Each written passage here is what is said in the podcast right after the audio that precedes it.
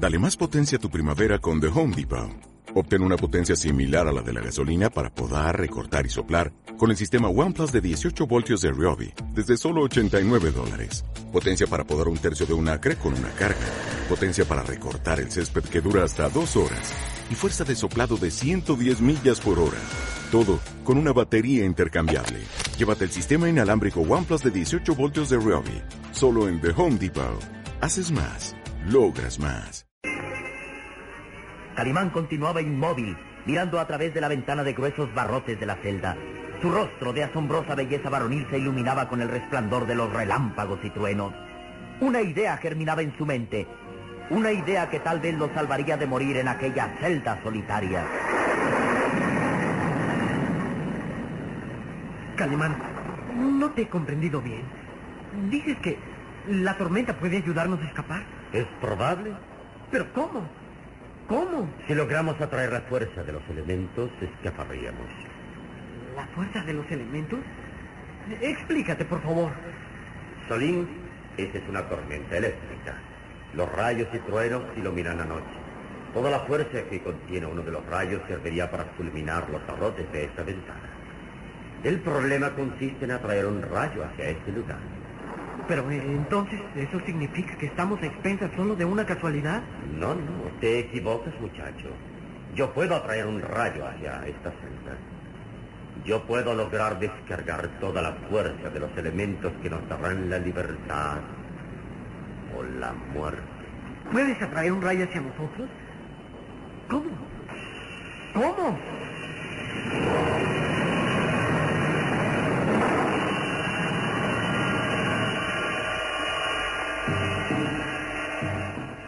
¿Cómo podrá Calimán atraer la fuerza destructora de un rayo hacia la celda donde están cautivos?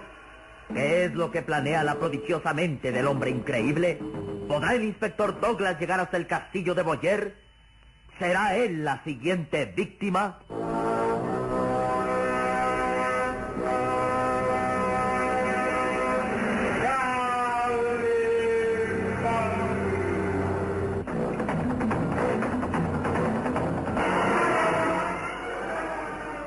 Calimán y Solín se encuentran prisioneros dentro del foso de la muerte, donde cayeron obligados por los esqueletos vivientes, quienes armados de lanzas los atacaron sorpresivamente en el túnel secreto. Bien pronto se daban cuenta de su situación. Estaban cautivos en una celda de frías paredes y el único contacto hacia el exterior era una pequeña ventana cerrada con gruesos barrotes de acero que Calimán trataba de romper inútilmente. Se daban cuenta que habían caído en una trampa mortal, condenados a sufrir los martirios del hambre, de la sed, del frío y la soledad. No había manera de escapar y sabían que les esperaba una agonía lenta y angustiosa. Enloquecerían de angustia y terminarían por morir de inanición.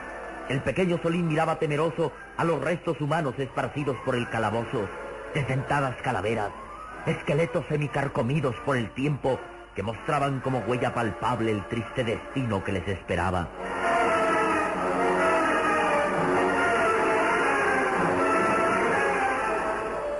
Pero Calimán no podía darse por vencido.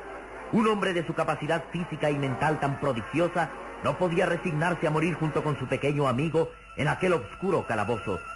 Calimán miraba hacia el exterior por la estrecha ventana y se daba cuenta que una furiosa tormenta se avecinaba.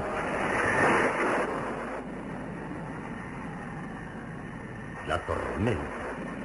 La fuerza de los elementos puede ayudarnos a escapar. Su rostro, de asombrosa belleza varonil, se iluminaba con el resplandor de los relámpagos que rompían las sombras de la noche. El pequeño Solín se aproximaba a él con gesto interrogante. Calimán, no te comprendo. ¿Dices que la tormenta puede ayudarnos a escapar? Sí, sí, muchacho. Hasta ahora el hombre no ha podido igualar la fuerza de los elementos. Toda la energía que produce un rayo o un relámpago es de muchísimo mayor poder que la que genera una planta eléctrica construida por la mano del hombre.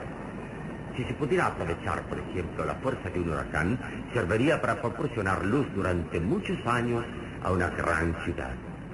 Por eso te digo que esta noche la tormenta nos ayudará a escapar. ¿Cómo? Explícame, por favor. Mm, Si logramos atraer un rayo hacia esta celda, la fuerza del elemento fulminaría los barrotes de esta ventana. Digamos que millones de voltios descargarían toda su potencia y fulminarían estos gruesos barrotes de acero. Pero entonces, ¿eso significa que estamos expensas de la casualidad? ¿Que por suerte un rayo cayera sobre esta celda? Ah, te equivocas, muchacho. Te equivocas. El rostro de Calimán se iluminó con una sonrisa de optimismo. Sus azules ojos se posaron en el oscuro cielo, donde aparecían a intervalos los rayos y relámpagos atronadores. Te equivocas, muchacho. Yo puedo atraer toda la fuerza de un rayo hacia esta celda. ¿Puedes hacer que un rayo caiga aquí? ¿Mm? ¿Cómo? Dímelo, Calimán. Creando una zona magnética. Un polo magnético que sirve de contacto para atraer al polo opuesto, o sea, un rayo. ¿Crear un polo magnético? Sí, sí, muchacho. El punto opuesto a la fuerza generadora que contiene un rayo para que se produzca la descarga eléctrica. ¿Y cómo puedes crear ese polo magnético? Escúchame, Solín. Todos los elementos que nos rodean contienen magnetismo eléctrico. El mismo cuerpo humano contiene millones de voltios, por así decirlo. Eso te explica el por qué muchas personas son víctimas de una descarga eléctrica cuando están a campo abierto. Durante una tormenta se crea en la atmósfera una zona de electricidad y es cuando se producen los rayos y relámpagos. Toda la atmósfera está impregnada de electricidad y los elementos de la Tierra se convierten en el polo opuesto que atrae esa fuerza cerrándose así un circuito eléctrico. Sí, sí, te comprendo, sí. Pero, ¿cómo vas a crear a tu antojo ese polo magnético para traer un rayo? Una, Solim, la empresa es arriesgada, pero escucha. Nos convertiremos en pararrayos humanos.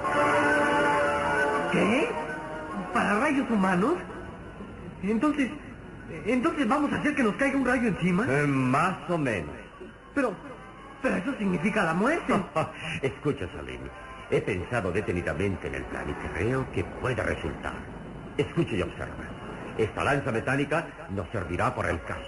Las recias y musculosas manos de Calimán levantaron del suelo fangoso una lanza metálica enmohecida y el pequeño Solín hizo un gesto de incomprensión. ¿Y para qué sirve esa lanza? Este metal. Bastará frotarla contra los barrotes de acero de la ventana y crearemos una zona magnética.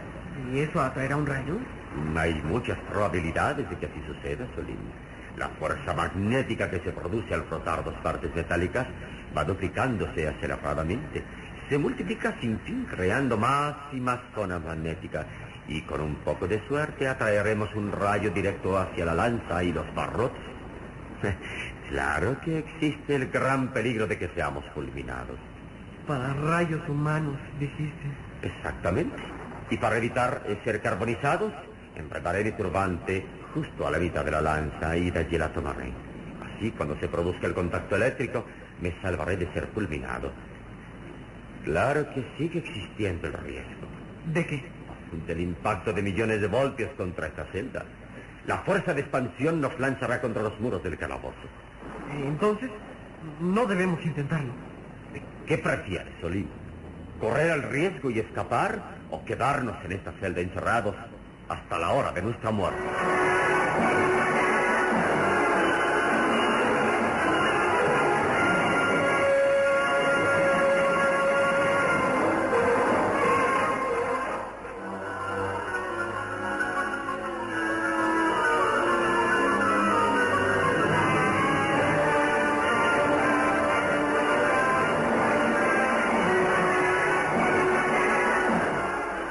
Negros ojos de Solín se agrandaron de espanto y sorpresa. Calimán lo miraba fijamente y el muchacho apretó los labios con gesto de decisión para decir... Creo que... Creo que debemos correr el riesgo. Más vale intentar salvarnos o morir que quedarnos aquí hasta que el hambre y la sed nos vuelvan locos. Bravo, mi pequeño y valiente amigo. Yo sabía que esa sería tu respuesta. ¿Bien? Pues manos a la obra. Calimán se quitó el blanco turbante de seda que coronaba su cabeza. Cuidadosamente desprendió la gran esmeralda y la guardó en la bolsa interior de su blanca casaca de corte hindú. Después enredó el turbante a la mitad de la lanza metálica mientras el pequeño Solín lo miraba inquieto. Oye, Calimán, ¿cuántas probabilidades tenemos de salir con vida? Una contra mil. no es muy alentador que digamos, ¿verdad? No, pero el hombre siempre debe tenerse. Bien, pues ya está. El turbante ha quedado enredado a la mitad de la lanza y de allí la tomaré. la recia mano de Calimán asió fuertemente la lanza por donde había quedado el turbante enredado. Así, por lo menos, evitaría ser fulminado con la descarga eléctrica. Calimán lentamente se aproximó a la ventana y... Una tormenta eléctrica, ¿bien? Esperemos que sea nuestra salvación. La muerte fulminante. Apártate de la ventana, Solín. Ve hasta el otro extremo de la celda y ciérrate en el suelo boca abajo. ¿Para qué? Así ofrecerás menos resistencia a la fuerza de expansión cuando se produzca la descarga eléctrica. Pero tú estarás junto a la zona magnética. Así es, sí. Por algo te dije que me convertiría en un pararrayos humano. Entonces, prefiero quedarme a tu lado. No, no, Solín, no. Eres un muchacho apenas. Tu cuerpo es frágil y no resistirías el impacto. ¿Tú lo resistirías, Calimán? Eso es lo que vamos a saber dentro de unos instantes. Retírate, Salim. Sí, señor. Buena suerte. El muchacho se apartó de Calimán mordiéndose los labios para contener su emoción. Calimán lo miraba desde su sitio y... Bien, ahora tírate boca abajo y cúbrete la cara con las manos. Sí, señor. Solín obedeció. Quedó boca abajo y cruzó las manos cubriéndose la nuca. Calimán sonrió satisfecho al ver la valentía de su pequeño amigo y luego se aproximó a la ventana. Y ahora empecemos a crear la zona magnética. Calimán, tomando la lanza por donde tenía amarrado el turbante, frotó vigorosamente contra los barrotes de acero de la ventana y sus azules ojos quedaron fijos en el cielo donde retumbaban los truenos y los relámpagos que rasgaban las sombras de la noche. Ha llegado el momento, Solín. La fuerza de los elementos servirá para darnos la libertad o la muerte.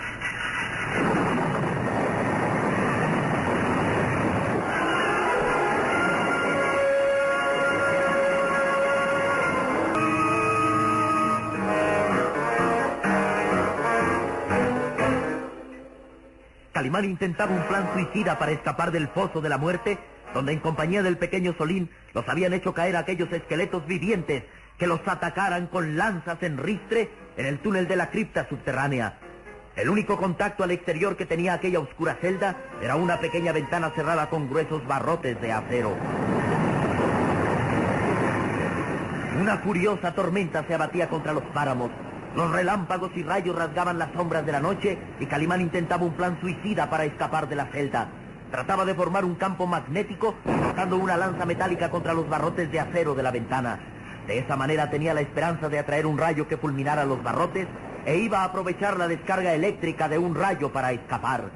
Era un plan suicida porque automáticamente se convertía en un pararrayos humano que iba a soportar la descarga de millones de voltios.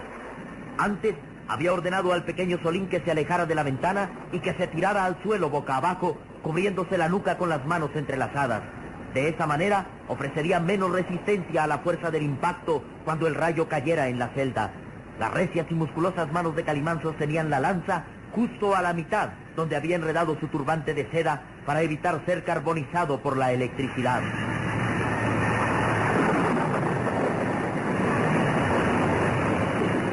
Prepárate, Solín. Creo que lo estoy logrando. Siento una extraña vibración en todo el cuerpo. Estoy creando una zona magnética que atraerá un rayo. Los relámpagos y truenos hacían retumbar los muros de la celda. Calimán, con todos los músculos de su atlético cuerpo, continuaba frotando la lanza contra los barrotes de acero. El pequeño Solín levantaba la cara para ver a su amigo. Señor, tengo miedo. ¡Cuidado, no te levantes! Estoy seguro que pronto caerá un rayo aquí. Mira, tengo el cabello erizado. Todo mi cuerpo está magnetizado. Era una escena asombrosa. El campo magnético que Calimán creaba al frotar los metales hacía que su rizado cabello se erizara en forma increíble. Hasta los vellos de sus musculosos brazos estaban erizados. Calimán sentía que un gran peso lo aplastaba. Estaba próximo a caer un rayo sobre él. ¡Ya viene, Solín! La atmósfera está cargada de electricidad. Todo mi cuerpo vibra. Mis cabellos están erizados. Hay un extraño resplandor en el calabozo. Calimán, ¿qué va a pasar? ¡Quieto, Solín! ¡Quieto! Calimán, convertido en un pararrayos humano, permanecía inmóvil junto a la ventana. Sus manos aferradas a la lanza continuaban frotándola contra los barrotes de acero. Había creado una zona magnética, un campo de electricidad que atraería un rayo.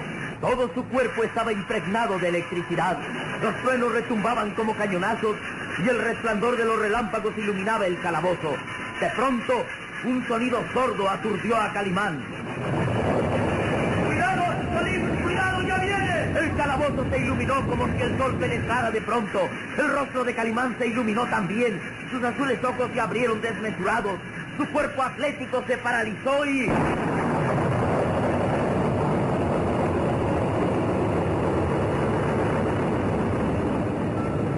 Un rayo rasgó la tormenta. Un brillo cegador apareció en el calabozo. Las paredes se estremecieron como si fueran de papel y Calimán fue lanzado contra los muros como frágil muñeco de trapo.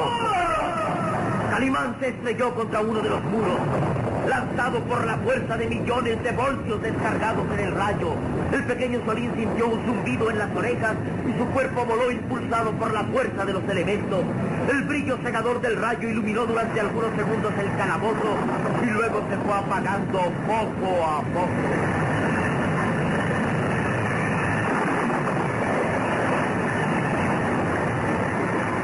La tormenta siguió a su ritmo normal allá afuera, azotando los páramos. Y dentro del calabozo, las sombras volvieron a invadir todos los rincones. Las paredes retumbaban con el eco de los truenos. Pero no había la menor señal de vida. Junto a uno de los muros estaba Calimán, inmóvil, inconsciente. Su poderoso cuerpo que había recibido el impacto de millones de voltios estaba inmóvil. Ningún ser humano podía resistir la fuerza de un choque de tal magnitud y Calimán estaba derrumbado contra el muro. Todos los músculos de su atlético cuerpo estaban flácidos y a poca distancia de él, el pequeño Solín permanecía inconsciente. Al ser lanzado contra el muro por la fuerza del impacto del rayo, había quedado ahí inmóvil, inconsciente, tal vez muerto. Tal vez muertos los dos. Solín y Calimán.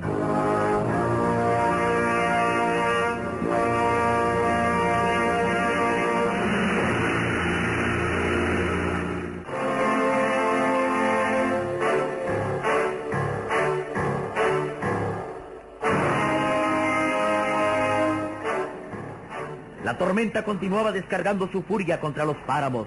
A la luz de los relámpagos se iluminaba el siniestro castillo de Boyer, cuyas viejas paredes retumbaban como si fueran a caer bajo el estruendo de los rayos. El inspector Toglas avanzaba penosamente entre aquella cortina de agua y el viento huracanado que le azotaba el rostro. Vaya nochecita. Nunca en mi vida había visto una tormenta tan impresionante como esta. Allí se veía el